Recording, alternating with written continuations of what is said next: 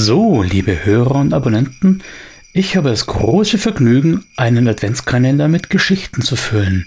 Und heute habe ich mit freundlicher Genehmigung vom Verleger Holger Klielmannerl das Buch Neues aus Neuschwabenland für euch. Gleich vorweg, das Ganze ist natürlich Satire, aber extrem erheiternd. Heute gibt es für alle Abonnenten und Hörer die Einleitung. Aber immer nur freitags gibt's für alle etwas denn da ist ja Schaffenläufertag.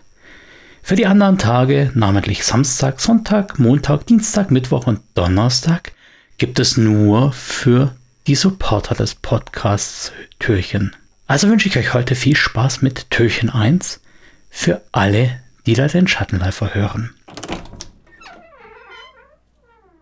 Türchen 1 Neues aus Neuschwabland.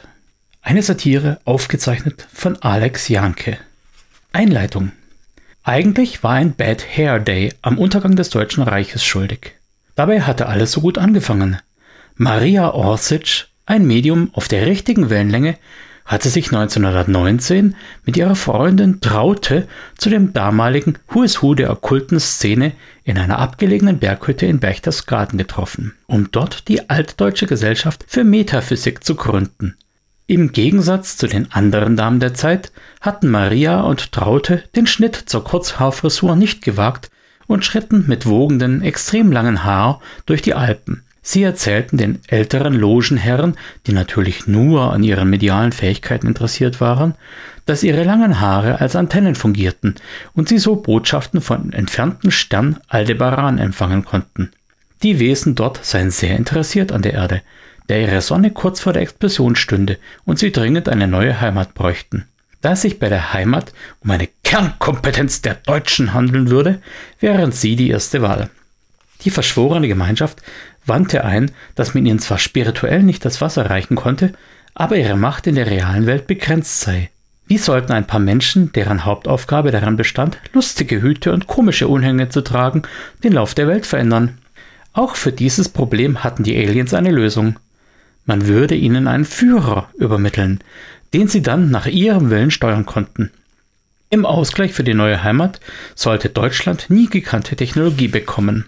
Als es nun zu dem schicksalshaften Tag kam, an dem der Führer übermittelt werden sollte, erklärte Maria, dass der neue Messias ein bis dato unbekannter Österreicher sein sollte.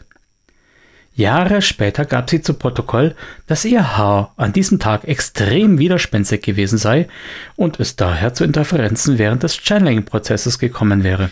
Die Aldebaraner stützten diese Behauptung ebenfalls. Sie hätten mehrfach nicht den Österreicher übertragen und nicht etwa nehmt den Österreicher. Leider machten sich die Aliens nach dieser Übertragung auf den Weg zur Erde und die Damen und Herren der Vril-Gesellschaft waren bis auf weiteres auf sich gestellt, sodass dieser Fehler lange Zeit unentdeckt blieb. Maria nahm Kontakt mit der Partei auf, in der der Österreicher aktiv war, um sie auf den richtigen Weg zu bringen. Wie die Leitfigur selber war auch die Partei bis dato unbedeutend und eine von vielen kleinen Splitterparteien. Mit flammenden Reden, plötzlichen Eingebungen und der ein oder anderen Orgie konnte sie die Anführer der Partei relativ schnell überzeugen, dass die Vril-Gesellschaft ihnen zur Macht verhelfen konnte.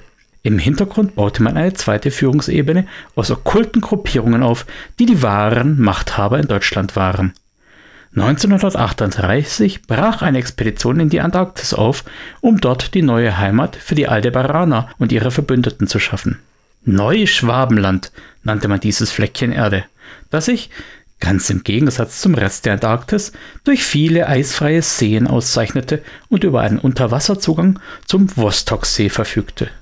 Dieser See befand sich unter einer vier Kilometer dicken Eisschicht, hatte sein eigenes mitteleuropäisches Klima und eignete sich perfekt als uneinnahmbare Festung für die Aliens. Nach einigen sehr erfolgreichen Jahren wurde der Fehler im Plan immer deutlicher der Führer verfolgte immer mehr seine eigenen Pläne und war kaum noch zu kontrollieren. Selbst mit okkulten Sexpraktiken konnte man ihn nicht locken, da er in einer zölibatären Verbindung mit seinem Schäferhund lebte. Der Krieg brach über ganz Europa herein und man sah das eigene Werk schon in Trümmern. Aber Maria gab ihren Traum nicht auf. Wenn sie den Krieg schon nicht direkt beenden konnte, so konnte sie doch dafür sorgen, dass er nicht so lange dauern würde. Sie nutzte den Größenwahn des Österreichers und ließ ihm über Hintermänner immer neue Kriegsziele ins Ohr flüstern. Das deutsche Volk brauche Raum und er läge im Osten, im Westen, im Norden, in Afrika und bald war Deutschland an allen Fronten im Krieg. Mit Liebe zum Detail ersahen sie völlig unsinnige strategische Fehler und schummelte sie dem Führer als neueste Berichte seiner Generäle unter. Zeitgleich wurde in Neuschwabenland weitergebaut und 1943 die Basis 211 fertiggestellt. Schon bald darauf landeten die Aldebaraner dort, winkten aber nur kurz und verschwanden dann im Inneren der Erde, die, zur völliger Verblüffung aller, völlig hohl war und in ihrem Inneren ein Paradies für Aliens mit der richtigen Landkarte bereithielt. Damit ihre neue Heimat nicht zum Paradies für andere wurde, schlossen sie die Tür schnell wieder hinter sich zu und suchten sich ihre Gastarbeiter sehr genau aus. Sehr zum Missfallen aller Beteiligten auf der anderen Seite.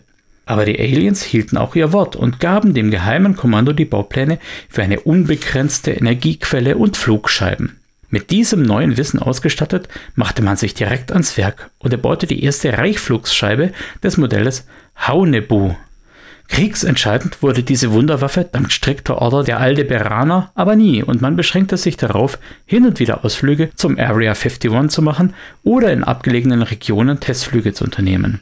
Der Krieg in der alten Heimat endete bald und sehr zum Missfallen der Schwabenländer erreichten 1945 die U-Boote U-530 und U-977 mit der Führungsriege der Nazis die Basis 211. Mit an Bord waren auch der Führer und seine Assistentin Eva Braun. Da man sich nicht offen gegen die Machthaber wehren konnte, wurden sie an Land gelassen.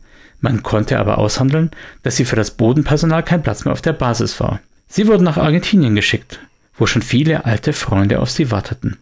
So verging Jahr um Jahr in der kleinen deutschen Kolonie am südlichsten Punkt der Erde. Neue Generationen wuchsen heran, geprägt vom Geist der Heimat und des wahren Deutschtums. Aber man war auch nicht völlig abgeschnitten vom Rest der Welt, wenn auch immer der Zeit etwas hinterher. Die Popkultur des 21. Jahrhunderts hielt auch hier irgendwann Einzug. Viele der Altnazis waren über die Jahre verstorben. Nur der Führer und die Damen der Vril-Gesellschaft lebten noch. Letztere haben als die Vrillets eine sehr erfolgreiche Karriere im Schlagergeschäft auf der Basis Neuschwabenland aufgebaut.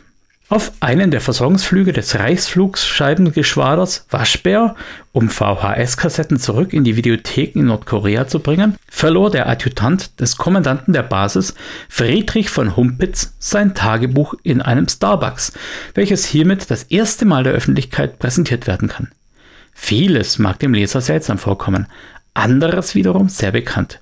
Denn auch auf Neuschwabenland blieb die Zeit nicht stehen. Jedenfalls nicht in allen Belangen. Friedrich von Humpitz ist kein Mann vieler Worte. Seine niedergeschriebenen Eindrücke sind oft skizzenhaft und bestehen aus einzelnen Sätzen. Aber sie geben einen guten Einblick in das Leben auf Neuschwabenland. Auch dort leben Menschen und ihre Probleme, Sorgen sind überall gleich. Auch auf einer kleinen UFO-Basis voller Nazis. So, mehr gibt es für die Supporter in jedem weiteren Türchen. Viel Spaß damit!